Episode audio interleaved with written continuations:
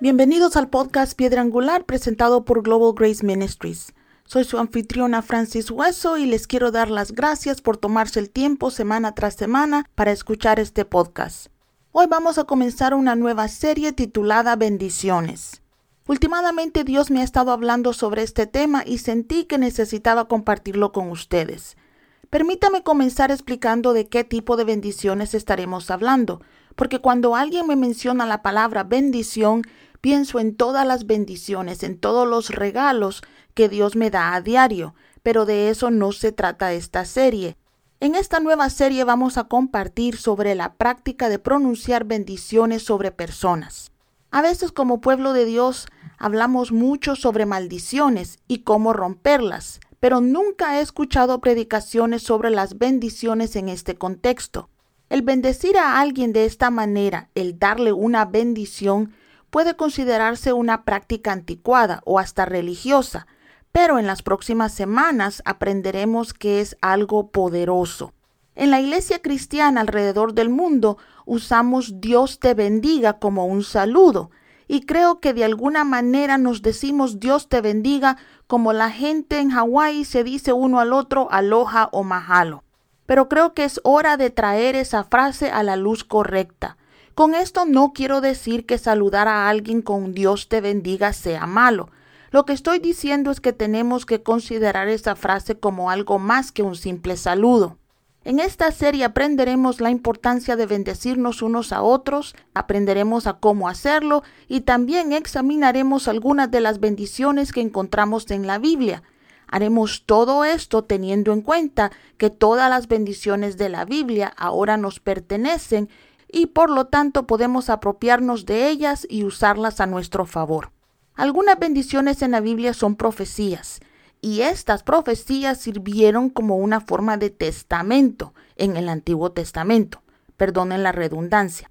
Con una bendición podemos traer favor a las personas, declarar y establecer cosas como abundancia y protección y traer la bondad de Dios sobre países o comunidades. En la palabra de Dios se puede asociar diferentes palabras con bendiciones, pero en esta serie usaremos la palabra barak, de la raíz brak, que significa bendecir o ser bendecido. Las bendiciones son tan importantes para Dios que lo primero que vemos en la Biblia que Dios le dijo a los hombres fue una bendición. Génesis 1.28 dice, Dios los bendijo y les dijo, sean fructíferos y crezcan, llenen la tierra y domínenla. En la Biblia también vemos a hombres pronunciando bendiciones sobre Dios. Aunque a menudo no pensamos en las alabanzas como las bendiciones para Dios, eso es lo que son. Casi todo el tiempo que estamos alabando, estamos ofreciendo una bendición a Dios. Cuando el salmista dice bendito sea Dios, está alabando y bendiciendo a Dios por su providencia y al escribir la oración como un salmo, invita a otros a hacer lo mismo. También en la Biblia vemos hombres pronunciando bendiciones sobre otros hombres. Cuando pronunciamos bendiciones sobre nuestros seres queridos o oramos para que Dios los bendiga, estamos reconociendo implícitamente también los méritos de esa persona. El libro de Génesis incluye varias bendiciones. Por ejemplo, Jacob bendice a sus dos nietos, Efraín y Manasés, en Génesis 48. Y en Génesis 49, Jacob bendice a sus hijos en su lecho de muerte.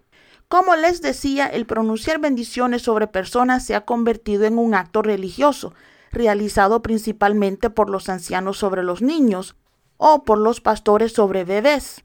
Pronunciar una bendición ya no es una práctica intencional para traer el favor de Dios sobre su pueblo, pero creo que ahora más que nunca necesitamos volver a traer el pronunciamiento de bendiciones a nuestras rutinas diarias. Ahora más que nunca debemos de hacer todo lo posible por atraer la bondad de Dios a la tierra. Tenemos base bíblica que da pauta también a la iglesia para ofrecer bendiciones. Cuando Jesús estaba entrenando a sus discípulos para ir a predicar, los envió de dos en dos y les instruyó que ofrecieran bendiciones donde quiera que fueran. Si van conmigo a Mateo 10, versículos 12 y 13, podrán leer que dice, cuando entres en la casa, dale tu bendición. Si resulta ser un hogar digno, que permanezca su bendición ahí. Si no es así, retira la bendición. Como ya sabemos, Dios creó el cielo y la tierra hablando. Dios tiene la habilidad de crear al hablar. Cuando Dios sopló el aliento de vida en Adán, parte de ese poder creativo entró en él. Y desde entonces ese poder ha residido también en cada ser humano. Tenemos el poder de dar forma a nuestras vidas y a las vidas de los demás al hablar. Por lo tanto, cuando Cristo le dice a sus discípulos que ofrecieran bendiciones en la casa que entraran, lo que les estaba diciendo es que usaran ese poder creativo que Dios nos ha dado para bendecir esos hogares. Si ustedes me conocen, saben que no dejo que las personas a mi alrededor hablen de forma negativa de sí mismo. Pero si les soy honesta, tengo que decirles que nunca le he enseñado a la gente a pronunciar bendiciones sobre otras personas hasta ahora. La Biblia nos dice en Proverbios 18:21 que la lengua tiene el poder para dar vida o para dar muerte. Por lo tanto, lo que decimos es importante.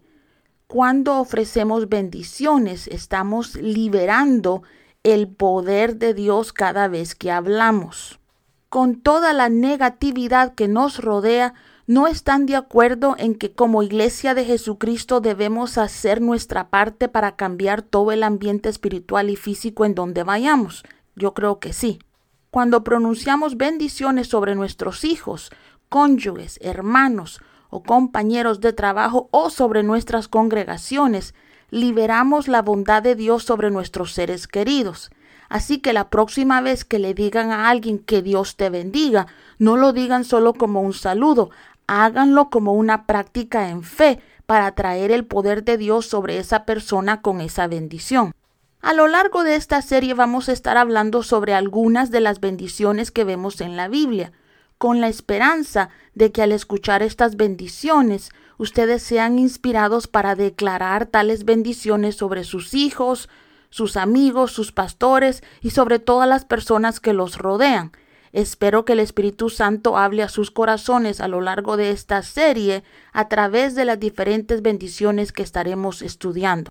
Por ahora déjenme compartir con ustedes cómo poner en práctica en sus familias la bendición que considero una de las más conocidas de la Biblia, y esa es la bendición en Números capítulo 6, que hoy en día se usa principalmente para bendecir a bebés. Acompáñenme entonces a número 6 y vamos a leer los versículos 22 al 27 que dicen, El Señor le dijo a Moisés, dile a Aarón y a sus hijos, así es como deben bendecir a los israelitas. Diles, el Señor te bendiga y guarde, el Señor haga resplandecer su rostro sobre ti y tenga de ti misericordia. El Señor vuelva su rostro hacia ti y te dé la paz. Entonces pondrán mi nombre sobre los israelitas y yo los bendeciré, dice Jehová de los ejércitos. Como pueden ver, Dios le dio esta bendición particular a Moisés para que la usaran los sacerdotes, no sobre los bebés israelitas, sino sobre todo el pueblo. Mis amigos, las bendiciones en la Biblia son como las promesas de Dios. En la Biblia hay promesas para cada uno de nosotros pero no todas las promesas en la Biblia son aplicables para todos en general. Por ejemplo, hay promesas en la Biblia que son para viudas y huérfanos.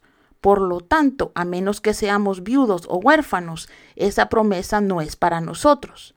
Algunas promesas son exclusivas para los ancianos o para las mujeres, lo que nos dice que los jóvenes y los hombres están excluidos de tales promesas.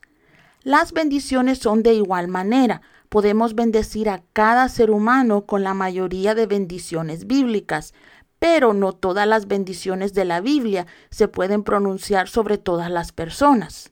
Algunos salmos, por ejemplo, son bendiciones para usar antes de ir a la guerra.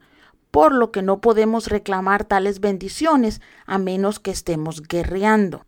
Ahora bien, la bendición sacerdotal que leemos en número 6 es una bendición que todo hijo de Dios puede usar sobre la iglesia de Cristo en general, porque según Primera de Pedro 2.9, todo cristiano es un rey y un sacerdote.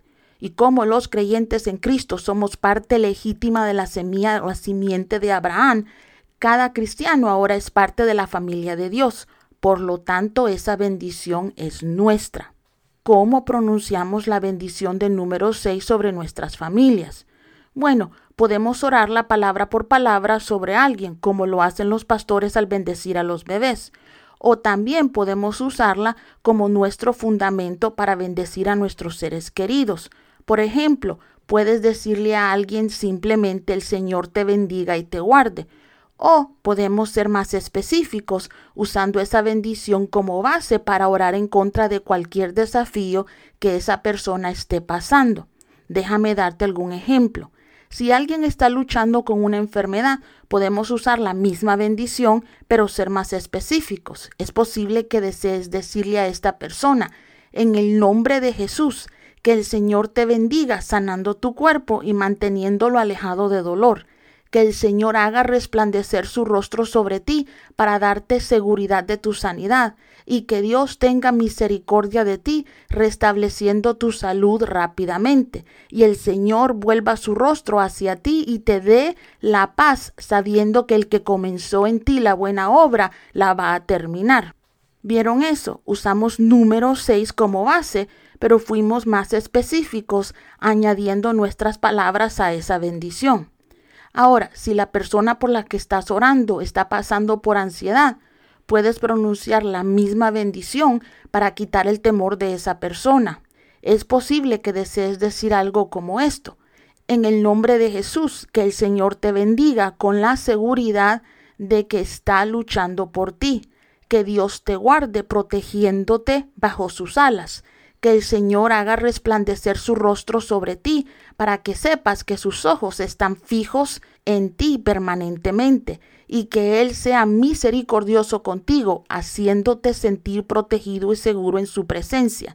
Que el Señor vuelva su rostro hacia ti con gracia y favor, y te dé la paz que sobrepasa todo entendimiento. Ahora bien, cuando pronuncias algo así sobre alguien, tu intención no debe ser hablar elocuentemente, sino mover el cielo a favor de la persona que estás bendiciendo. Si pronuncias una bendición con fe, estás poniendo en práctica las leyes divinas, porque estás orando la palabra de Dios sobre esa persona. Ya que sabemos que la palabra de Dios es la voluntad de Dios, estamos declarando la voluntad de Dios sobre la persona que estamos bendiciendo, y por lo tanto lo que estamos diciendo si lo decimos con fe, se cumplirá. Tenemos una promesa en la Biblia que si oramos conforme a la voluntad de Dios, Él nos escucha.